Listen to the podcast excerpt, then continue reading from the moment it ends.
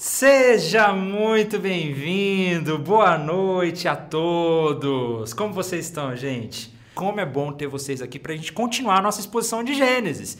Porque nós paramos lá no capítulo 17, então hoje nós vamos continuar no capítulo 18 e 19. Bom, então, gente, sejam muito bem-vindos. Hoje vai ser um dia muito especial. Nós vamos estudar então o capítulo 18 e 19 de Gênesis.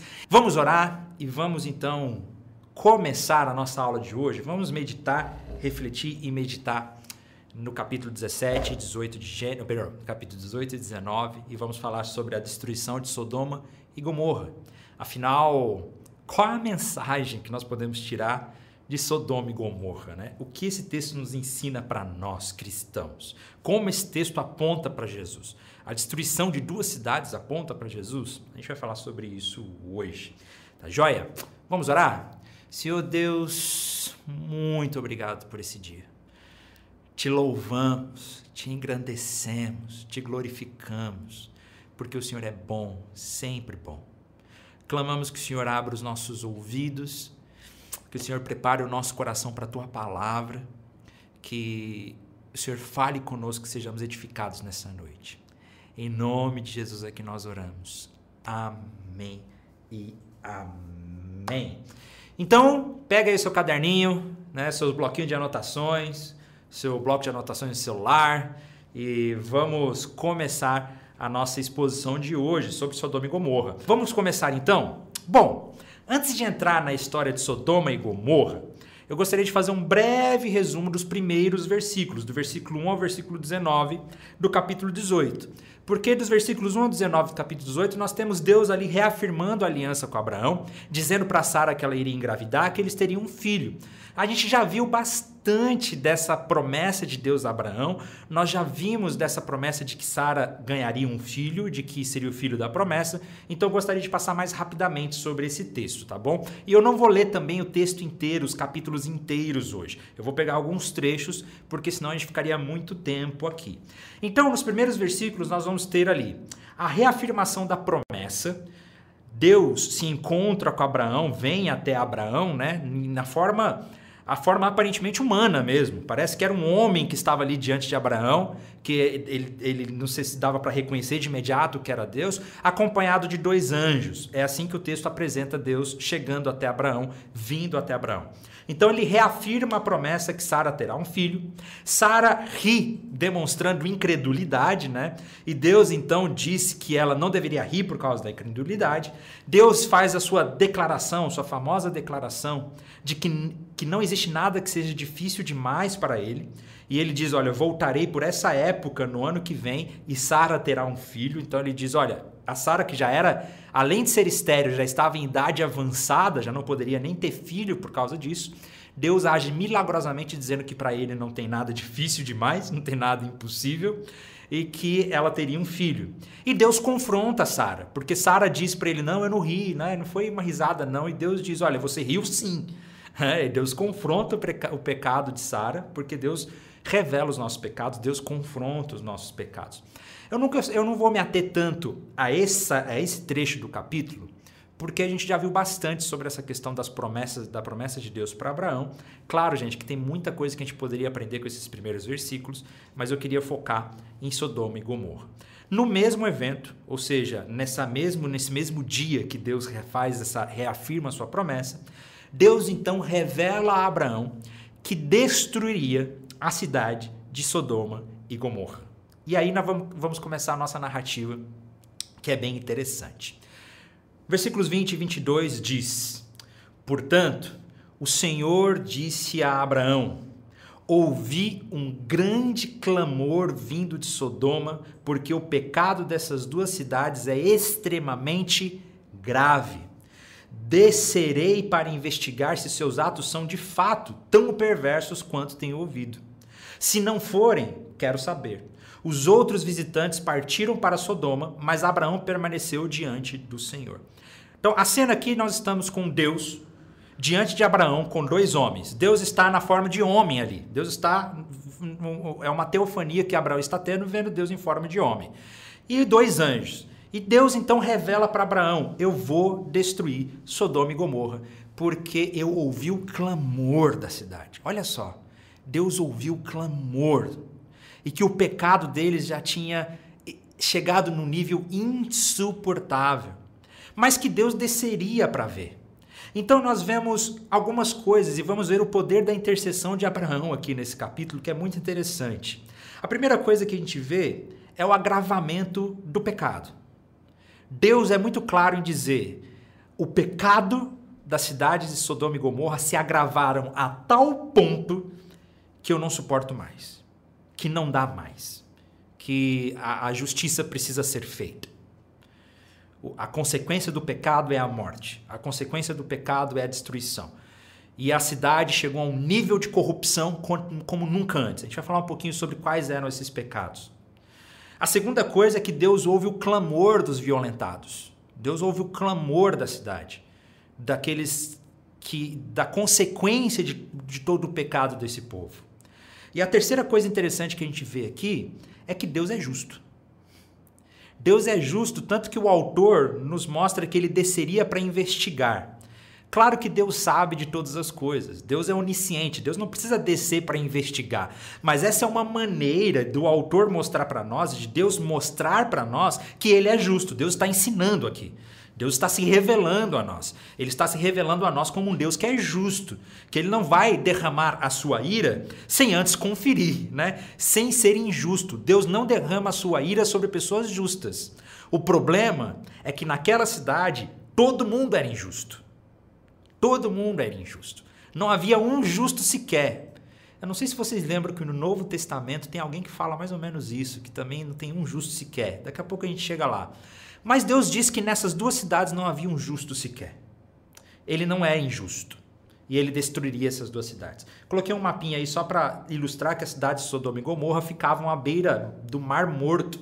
Não dá para saber exatamente a localização, mas mais ou menos nessa região onde, onde a cidade ficava. O interessante é que quando Deus diz que destruiria a cidade de Sodoma e Gomorra, porque o pecado atingiu seu limite, Abraão começa a interceder pela cidade. E aí eu queria tirar um tempo para nós meditarmos no poder e no valor da intercessão.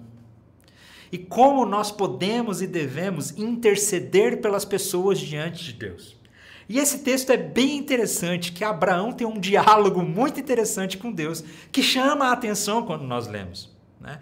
O texto diz o seguinte: Abraão se aproximou né, de Deus e disse: exterminarás tanto os justos como os perversos? Suponhamos que haja 50 justos na cidade. Mesmo assim os exterminarás e não pouparás por causa deles? Claro que não faria tal coisa. Olha Deus, olha não, olha Abraão apelando para a justiça de Deus, né? Claro que o Senhor não faria tal coisa, destruir o justo com o perverso. Afinal, estaria, estaria tratando o justo e o perverso da mesma maneira. Certamente não farias isso. Olha a ousadia de Abraão. Olha a ousadia de Abraão. Acaso o juiz de toda a terra não faria o que é certo? Olha a, a maneira como Abraão intercede. Ele vai com ousadia diante de Deus, apelando para o próprio caráter de Deus. E o Senhor respondeu: Se eu encontrar 50 justos em Sodoma, pouparei a cidade toda por causa deles. Abraão voltou a falar: Embora eu seja apenas pó e cinza, né, permita-me dizer mais uma coisa, meu senhor. Suponhamos que haja apenas 45 justos e não 50 Destruirás a cidade toda por falta de cinco justos? O Senhor disse: Se eu encontrar ali quarenta e cinco justos, não destruirei. Abraão levou seu pedido ainda mais longe. Suponhamos que haja apenas quarenta, né? O Senhor respondeu: Por causa dos quarenta, não a destruirei. Aí Abraão ele continua: Por favor, né? aí, aí ele diz: Olha, não fique irado comigo, Deus. Né? Olha a, a ousadia dele, a luta que ele está tendo com Deus. Interessante que essa intercessão aqui está sendo uma espécie de luta com Deus ali, né? de argumento. Não fiques irados comigo. Meu senhor, suplicou Abraão, permita-me falar, suponhamos que haja apenas 30 justos. O senhor disse: Se eu encontrar ali 30 justos, não a destruirei. Abraão prosseguiu: Uma vez que tive a ousadia de falar ao Senhor, permita-me continuar. Suponhamos que haja apenas 20. O Senhor respondeu: Por causa dos 20 não a destruirei. Por fim, Abraão disse: Senhor, não fiques irado comigo por eu falar mais uma vez. Suponhamos que haja apenas 10. O Senhor respondeu: Por causa dos 10 não destruirei. Quando terminou a conversa com Abraão, o Senhor partiu e Abraão voltou para sua casa. Essa história é muito legal. É muito interessante a ousadia de Abraão, a luta de Abraão com Deus aqui, não uma luta física, mas uma, uma luta em oração, digamos assim, né? Porque se Abraão está conversando com Deus, ele está tendo um momento de oração com Deus ali, ele está tendo uma comunhão com Deus. E a gente vê nesse momento de intercessão Abraão lutando. Abraão aqui se demonstra como um intercessor, como alguém que se preocupa com as pessoas, que deseja que Deus não destrua as pessoas, que deseja que Deus salve as pessoas. Isso é muito interessante e tem coisas preciosíssimas que nós podemos aprender nesse texto sobre o valor da intercessão de intercedermos pelas pessoas, de intercedermos por aqueles que estão perdidos, de intercedermos por aqueles que estão é, se afastando de Deus. Tem muita coisa que a gente pode aprender com esse texto. E vale a pena notar algumas lições que a gente aprende quanto à intercessão aqui. É, e o poder da intercessão. A primeira coisa que a gente vê nesse texto é que o Abraão, como intercessor, ele permanece na presença de Deus. Os dois anjos vão lá para a cidade, mas Abraão permanece com Deus. A intercessão é estar diante de Deus, é não se desligar de Deus, é não se desagarrar de Deus, é estar na presença de Deus. O intercessor apela por caráter de Deus. Isso é muito interessante. O intercessor apela para o caráter de Deus. Você viu a ousadia que Abraão teve? Falou: Abraão, Abraão disse para Deus: Deus, você não destruiria né, a cidade, você não ia contra os justos, você é um Deus justo, você não seria injusto. Abraão ele tem ousadia de interceder, apelando para o caráter do próprio Deus. Isso nos ensina muito na nossa vida de intercessão pelas outras pessoas. Sabe por quê? Porque a Bíblia diz que é da vontade de Deus que todos se salvem. A Bíblia diz que Deus deseja que as pessoas se arrependam. A Bíblia diz que Deus ama a todos e que Jesus morreu para que todos possam se arrepender. Se essa é a vontade de Deus que a Bíblia nos diz, por que nós não temos a mesma ousadia de Abraão na hora de interceder por alguém? Deus, o Senhor disse na tua palavra que é da tua vontade que as pessoas sejam salvas, então salva o meu irmão. Se revela para ele. Insista. Tenha a ousadia que Abraão teve na hora de interceder. Claro que quando nós falamos dos nossos desejos e das nossas vontades, a gente pede para que Deus faça a vontade dele, como Jesus nos ensinou. Jesus nos ensinou a orar dizendo: Senhor, seja feita a tua vontade e não a minha. Sempre que nós orarmos, nós temos que nos colocar à disposição de ouvir o que Deus quer. Mas, quando nós falamos da salvação de outras pessoas, quando nós falamos de outras pessoas serem encontradas por Deus, a Bíblia diz que essa é a vontade dele. Então, tenha ousadia na hora de pedir a Deus para que ele salve as pessoas. Tenha essa fé. Não é pecado a gente apelar para esse caráter de Deus e dizer: Deus, o Senhor morreu por ele, salva a vida dele.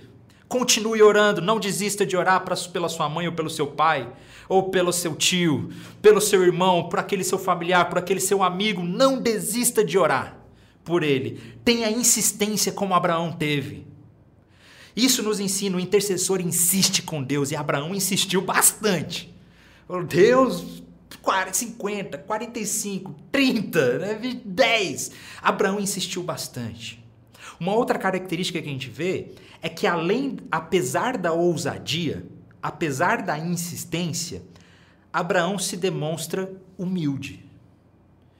Ele ainda reconhece que ele não é nada, que ele é pó. Ele fala: Deus, eu sei que eu não sou ninguém. Eu sei que eu não mereço. Eu sei que eu sou pó. Mas me ouve. Né? Ele permanece humilde. E por último, o intercessor ele se rende ao propósito de Deus. Sabe qual foi a conclusão dessa conversa? Deus não deixou de destruir a cidade. A conclusão de Deus foi: Abraão, não existe nenhum justo lá. E Abraão reconhece isso e aceita a postura de Deus. Abraão aceita o propósito de Deus para aquela cidade. Né? E aí nós vamos para o capítulo 19. E o texto diz no capítulo 19, no versículo 1, que ao anoitecer, os dois anjos chegaram à entrada da cidade de Sodoma. Ló estava sentado ali. Ao avistá-los, levantou para recebê-los.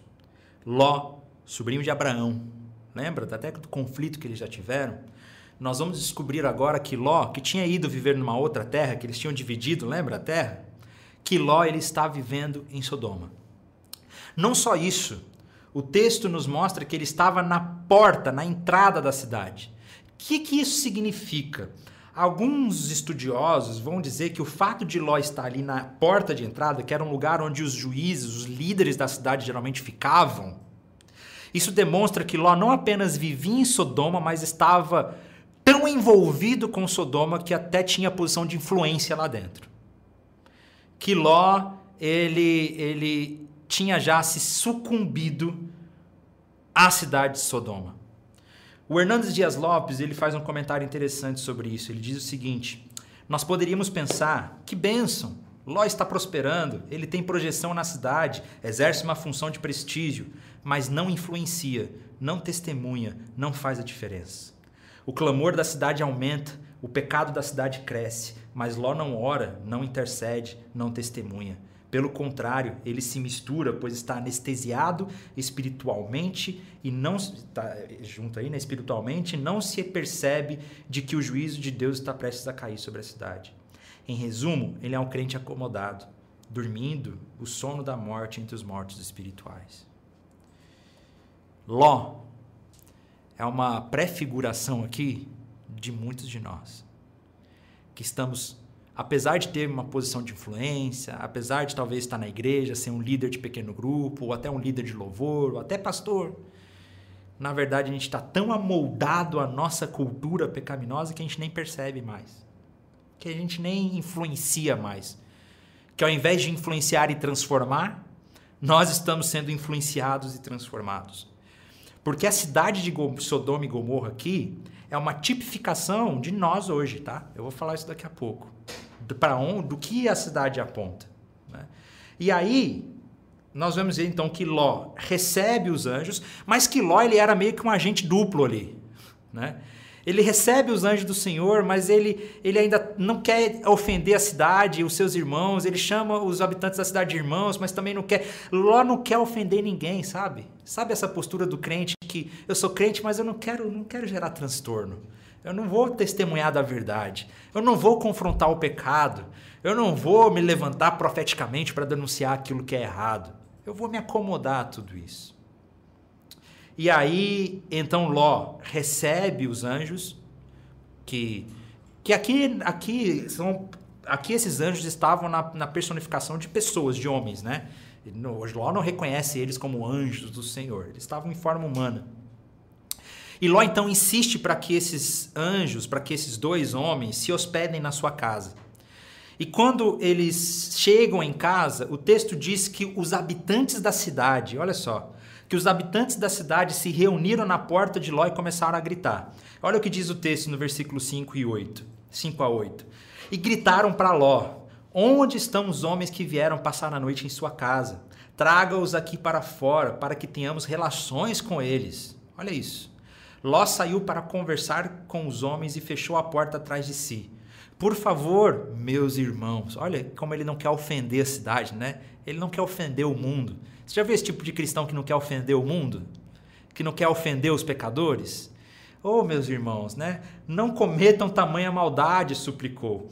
Escutem, tenho duas filhas virgens. Deixe-me trazê-las para fora e vocês poderão fazer com elas o que desejarem. Por favor, deixem os homens em paz, pois são meus hóspedes e estão sob a minha proteção. Gente, olha que loucura isso. É de pesar o coração ler esse texto. A gente vê uma cidade que está mergulhada na depravação, na violência, na injustiça, no pecado. Ló oferece a solução de um problema com um problema maior ainda. Ele oferece a solução entregando as suas próprias filhas para violência sexual, para serem estupradas. Olha a tamanha influência que Ló recebeu da cidade de Gomorra, de Sodoma, perdão. Ló já foi completamente influenciado por essa cultura pecaminosa. Tanto é que ele oferece uma solução absurda dessa. E aí nós vamos começar a perceber qual era o problema dessas cidades. A gente vê aqui algumas características do porquê Deus resolveu destruir Sodoma e Gomorra. Primeiro, nós percebemos que é uma sociedade completamente rendida à devassidão. Devassos, pecadores, imorais. Em outros textos bíblicos de outros profetas, a gente vai ver que não era só pecado sexual, era pecado de injustiça, de opressão, de violência, de maldade, era todo tipo de pecado. O que acontece aqui eram pessoas vivendo completamente sem nenhum valor moral. Uma sociedade com rendida completamente à violência sexual. A gente vê o problema aqui, né? O problema aqui não é simplesmente o pecado de desejar o mesmo sexo. Isso também é pecado, tá, gente? Pelo amor de Deus, eu não estou afirmando aqui é, é, a homoafetividade é um pecado condenado biblicamente. Mas o problema aqui é de colocar, é de deixar que os desejos e os impulsos sexuais controlem a vida das pessoas. Que os habitantes da cidade de Sodoma e Gomorra estavam completamente controlados pelos seus desejos, a tal ponto de desejarem a violência, o abuso, a exploração. Tamanha era a devassidão desse povo uma sociedade rendida à falta de valores morais, uma sociedade rendida aos seus próprios apetites, aos seus próprios desejos, uma sociedade que não se conforma nem com o juízo divino. Isso é muito interessante porque os anjos protegem Ló e cega todo mundo. Inclusive, leiam um texto depois que não dá tempo da gente ler tudo aqui. Os anjos cegam todos os habitantes, mas mesmo cegos, eles não desistem. Mesmo cego, eles ficam procurando a porta e o lugar para que eles pudessem continuar com a sua imoralidade.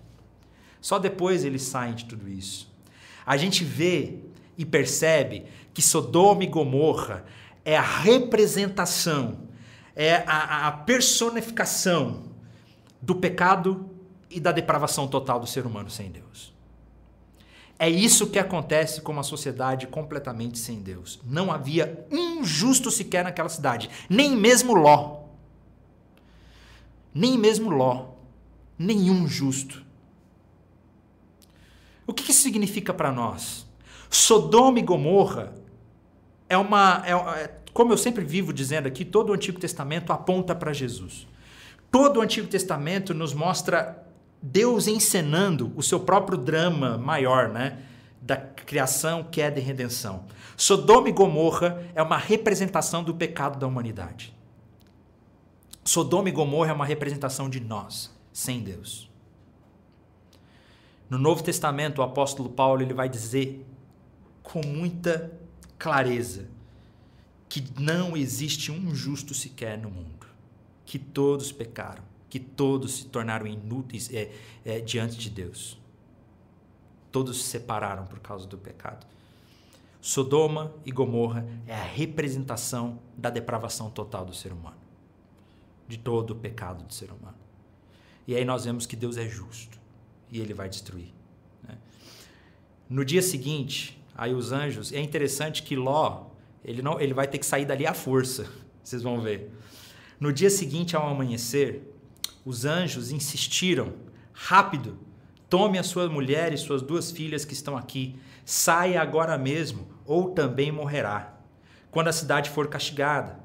Visto que Ló ainda hesitava, Ló ainda hesitava. Ou seja, ele é aquela pessoa que estava tão enraizada na sua vida pecaminosa que ele estava hesitante. Será que você também não tem hesitado abrir mão daquilo que desagrada a Deus? Você sabe que não está certo. Meu irmão, você sabe que o que você está fazendo com a sua namorada não está certo. Você sabe que o que você está fazendo com sua amante não está certo. Você sabe que o que você está fazendo com aquelas notas fiscais na sua empresa não está certo. Você sabe, mas aí os anjos de Deus chegam para você e falam: ó, sai daí! Sai desse lugar! Sai, porque esse lugar é perdição, esse lugar é morte. Mas a gente ainda assim fica hesitante. Sabe por que a gente fica hesitante? Porque o pecado é bom. Porque parece que aquilo traz segurança. Porque a gente tem a impressão de que aquilo não vai dar nada errado. Não, mas é isso que está me trazendo alegria. É isso que está me trazendo felicidade. E Ló ficou hesitante. Então os anjos o tomaram pela mão e também a sua mulher e suas duas filhas, e correram com eles para um lugar seguro. Ló foi salvo pela força. Deus foi quem interveio. Ah, meu irmão, se eu te dizer que o mesmo acontece com a nossa salvação, que Jesus faz a mesma coisa com a gente, vou falar mais sobre isso. E levou eles para um lugar seguro, fora da cidade, pois o Senhor foi misericordioso. Ló não merecia ser salvo. Ló não era um justo. Deus foi misericordioso. Quando estavam em segurança fora da cidade, os anjos dos anjos ordenou: corram e salvem-se. Não olhem para trás, nem parem no vale. Fujam para as montanhas ou serão destruídos. O que nós vemos aqui é os anjos dizendo: olha, não há segurança no lugar de pecado. Sai correndo daí. Abre mão disso imediatamente. O Hernandes Dias Lopes ele diz também: não há segurança para Ló onde ele estava. E do mesmo modo, se você não sair da sua Sodoma, se não deixar o seu pecado, se não se converter, você vai perecer. Não há segurança para você em seus pecados não perdoados, assim como não há esperança para você. Ou foge desse mundo tenebroso, da ira vindoura, ou então morrerá nos seus pecados. Não há segurança para você nos seus pecados não abandonados. A alternativa que lhe resta é se arrepender e viver ou não se arrepender e morrer. Não há salvação para os bêbados se esses não deixarem a bebida. Não há salvação para o impuro se esses não deixarem a impureza. E não há salvação para o mentiroso se esse não abandonar a mentira. Meu irmão, se você está transando com a sua namorada, com o seu namorado, sai dessa Sodoma. Se você está falsificando as notas fiscais ou fazendo, sai disso. Essa é a mensagem. Deus está querendo hoje te pegar pela mão e te arrastar para fora, assim como fez com Ló nessa cidade. Sai disso ou você vai permanecer morto espiritualmente, escravizado por tudo isso. Porque Deus é justo. E se Deus é justo, nós precisamos temer ao Senhor também. E aí é interessante que Deus cumpre a sua promessa. E Deus vai dizer: Então o Senhor fez chover do céu fogo e enxofre sobre Sodoma e Gomorra. Destruiu-as completamente, além de outras cidades e vilas da planície. E exterminou todos os habitantes e toda a vegetação. A mulher de Ló, porém, olhou para trás, enquanto seguia e se transformou numa coluna de sal. Aí o texto continua e lá na frente vai dizer que, contudo, Deus atendeu o pedido de Abraão e salvou Ló, tirando do meio da destruição que engoliu as cidades da planície. O texto vai dizer que Deus salvou Ló por pura graça e misericórdia, por causa da intercessão de Abraão. Olha só. Mas eu queria tirar algum, algumas reflexões sobre isso, sobre esse texto. Como isso nos aponta para Jesus? Como esse texto é importante para nós. A primeira coisa, meu irmão, é que Deus, ele é um Deus de graça. Deus é um Deus de amor, como a gente vem falado. Mas Deus também é um Deus de juízo. Deus é justo. Deus é justo. Sabia que o destino que nós merecemos o destino que você merece é o mesmo de Sodoma e Gomorra. A gente não tem direito de olhar para Deus e dizer, nossa, que Deus injusto matou todo mundo. Não, ele não é injusto, ele é justo. Essa é a questão. Todos ali estavam depravados, assim como todos nós, no nosso coração, também somos depravados. Deus é um Deus de graça, mas ele é justo. E a gente precisa entender que Deus é justo e que diante de Deus nós somos culpados. Nós precisamos reconhecer o tamanho do nosso pecado e o quão separados de Deus nós estamos por causa do nosso pecado, porque Deus é justo. E isso deve trazer sim temor ao nosso coração, porque Deus é justo. É, muita gente fala, ah, porque Deus é justo. Já ouviu alguém falando isso? Isso precisa trazer um temor profundo no nosso coração. Deus é justo. E porque Ele é justo, Ele destruiu a cidade.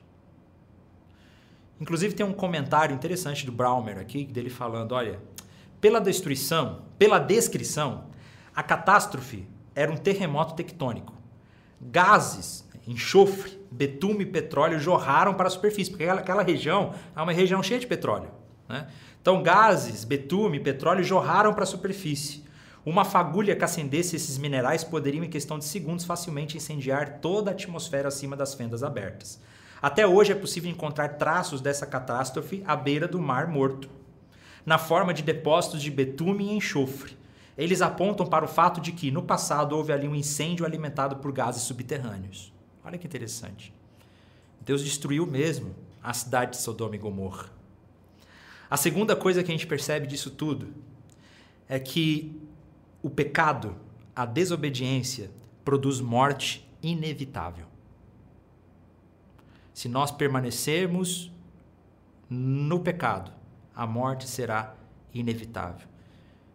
E por causa da desobediência, o texto diz que a mulher de Ló morreu.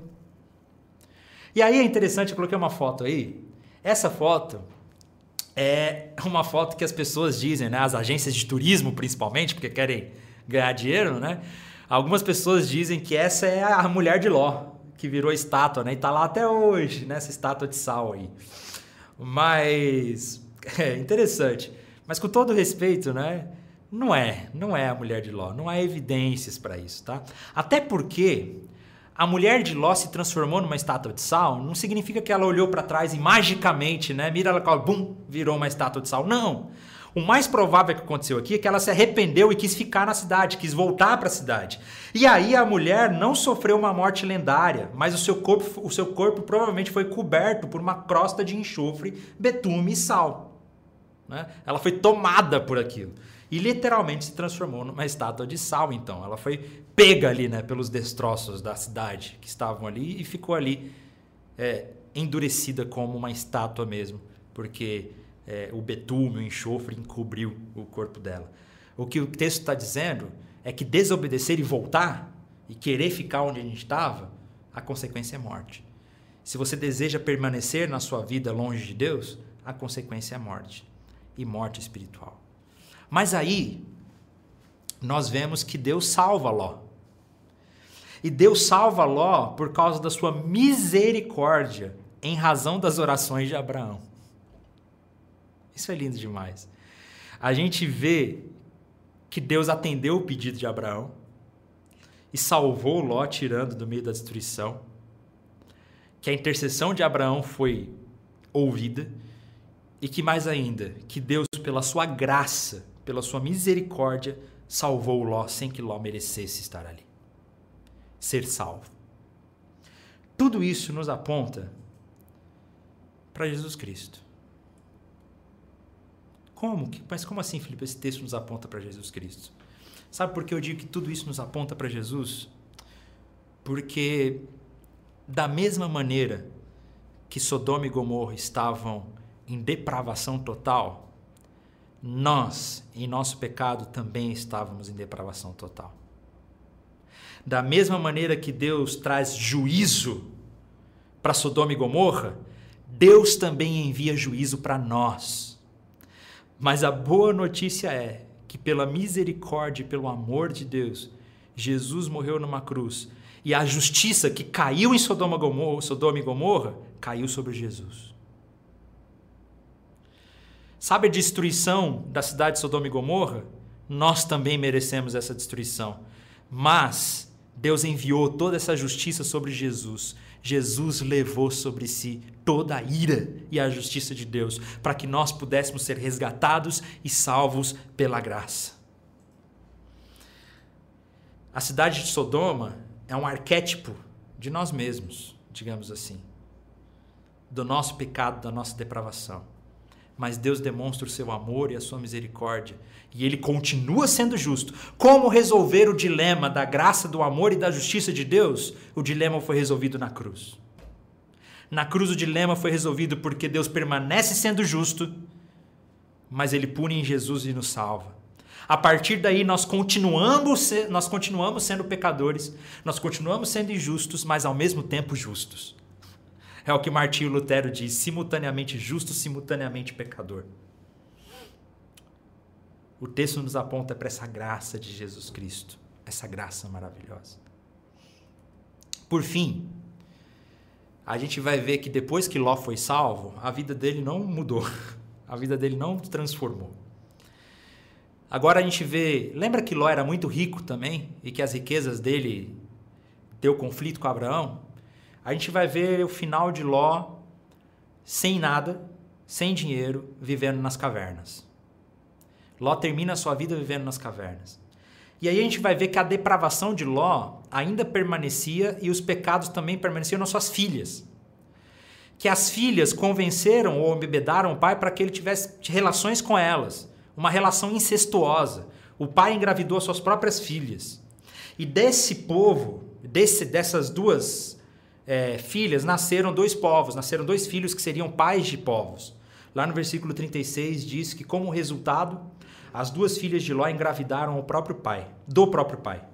Quando a filha mais velha deu à luz a um menino, chamou-o de Moabe. Ele se tornou um antepassado do povo conhecido até hoje como Moabita. Quando a filha mais nova deu à luz a um menino, chamou-o de Benami. Ele se tornou antepassado do povo conhecido como os Amonitas. Dois povos que deram muito problema para o povo de Israel no futuro. Só que Deus é tão maravilhoso e a graça de Deus é tão absurda que do meio desse povo, os moabitas, ele tirou Ruth. Ruth é moabita.